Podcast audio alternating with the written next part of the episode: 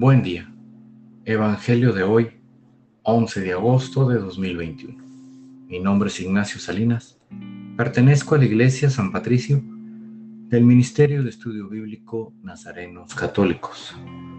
Del Santo Evangelio según San Mateo, capítulo 18, versículos del 15 al 20. En aquel tiempo Jesús dijo a sus discípulos, Si tu hermano comete un pecado, ve y amonéstalo a solas. Si te escucha, habrás salvado a tu hermano. Si no te hace caso, hazte acompañar de una o dos personas, para que todo lo que se diga conste por boca de dos o tres testigos. Pero si ni así te hace caso, díselo a la comunidad y si ni a la comunidad le hace caso, apártate de él como de un pagano o de un publicano.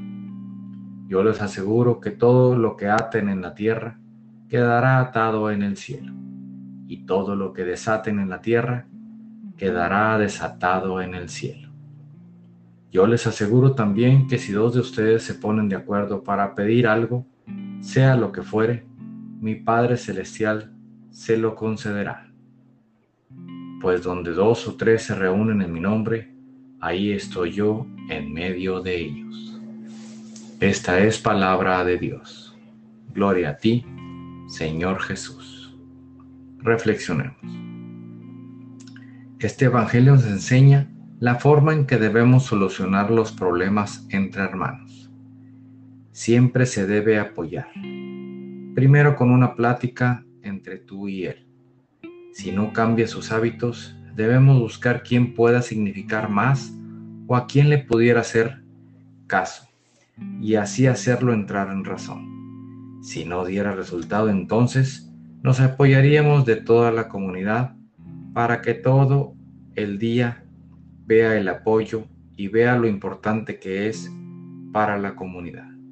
Si aún así no cambiara sus hábitos, o hacer el bien, o arrepentirse de lo que hizo, o ha estado haciendo, entonces es momento de rezar por él y dejarlo en manos de Dios. Aceptemos con humildad la corrección del hermano como señal del amor de Dios por nosotros. Queridos hermanos, el llamarle la atención al hermano es porque todos necesitamos de la corrección. A veces sin darnos cuenta podemos torcer el camino y una cosa muy importante, al hermano se le llama la atención por lo que hizo, pero nunca se le rechaza como hermano. Al guardar la distancia prudente es por el mal que hizo y no deja de ser hermano. Propósito de hoy. No nos quedemos callados si vemos a un hermano hacer algo que es incorrecto. Hagamos de esta comunidad un mundo mejor. Todos necesitamos de la corrección del hermano como la corrección de Dios. Oremos nada te turbe, nada te espante. Todo se pasa. Dios no se muda, la paciencia todo lo alcanza. Quien a Dios tiene, nada le falta. Solo Dios basta. Vayamos con alegría a proclamar lo que Dios nos ha enseñado.